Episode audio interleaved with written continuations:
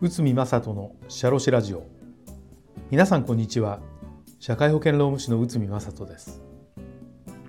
この番組では私内海が日常の業務や日常のマネジメントで感じたことをお話しております、えー、今回は社員の持病も会社のリスクとなります。こちらを解説いたします。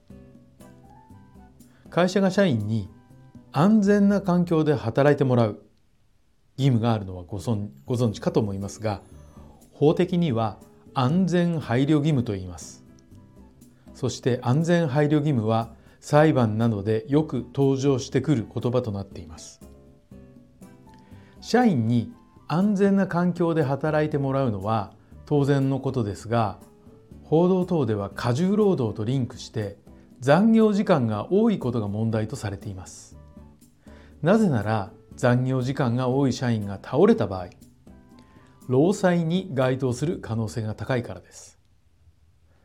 例えば脳や心臓疾患は発症前2ヶ月から6ヶ月の間にわたって1ヶ月あたりおおむね80時間を超える残業が認められれば業務が原因で発症したとされるのです。もし社員が持病を持っていて残業時間が多かった場合倒れたなどの状況が発生したらその責任の所在は本人でしょうか？それとも会社でしょうか？これに関する裁判があります。竹谷事件津地裁平成29年1月です。会社は飲食店を複数経営する会社で店長だった元社員は致死性不整脈により死亡。元従業員は心筋梗塞糖尿病などの持病があり喫煙等も医者に止められていたが実際は自分の体を気遣う様子もなく喫煙もしていた。元従業員は死亡2ヶ月間から6ヶ月間以上にわたって毎月120時間を超える残業を行い恒常的な長時間労働であった。元従業員の遺族は会社と代表取締役に損害賠償を求めて裁判を起こしました。そして裁判所は次の判断をしました。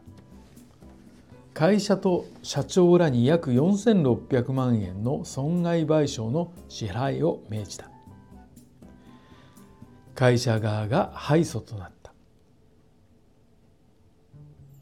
この裁判を詳しく見てみましょう。元従業員の長時間労働については上司はこれを把握していましたが何の対策も取らずに放置していました。これにより安全配慮義務違反があると判断されています。そして代表取締役についても重大な過失により長時間労働を放置した任務形態があった。とされその結果元従業員が死亡という結果を招いたとして責任を負うとされたのです。損害額ですが遺族は会社と代表取締役らに約9500万円の損害賠償を求めた訴訟の判決で約4600万円の支払いを命じました。これは約3割ぐらいの過失相殺がなされたということになります。この裁判から考えなければならないことはまずは過重労働の問題です。なぜならば労災に該当するか否かの残業時間は大きな問題で会社の責任が大きいからです。そして次に会社が社員の健康状況を把握していたかについてです。事例の裁判ではえー、と心筋梗塞や糖,、えー、糖尿病の持病があってさらに長時間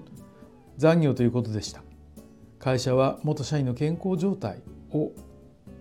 把握しながらも長時間労働に対する対策をしなかったことが大きな過失となったのです。その結果長時間労働で発生した事故で大きな責任が問われたのです。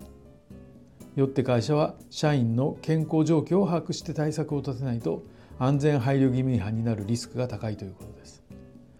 ただこの持病があったということで約3割の過失相殺という形にはなっております。なってはおりますがやはりこう大きな事故まああってはならないんですけどこう死亡事故等になってしまった場合はやはり取り返しがつかないことになってしまいますので、まあ、会社としてはこの安全配慮義務を守った形で業務の運用をしなくてはならないということになります。はい、今回は社員の持病も会社のリスクとなります。こちらを解説いたしました。本日もお聴きいただきありがとうございました。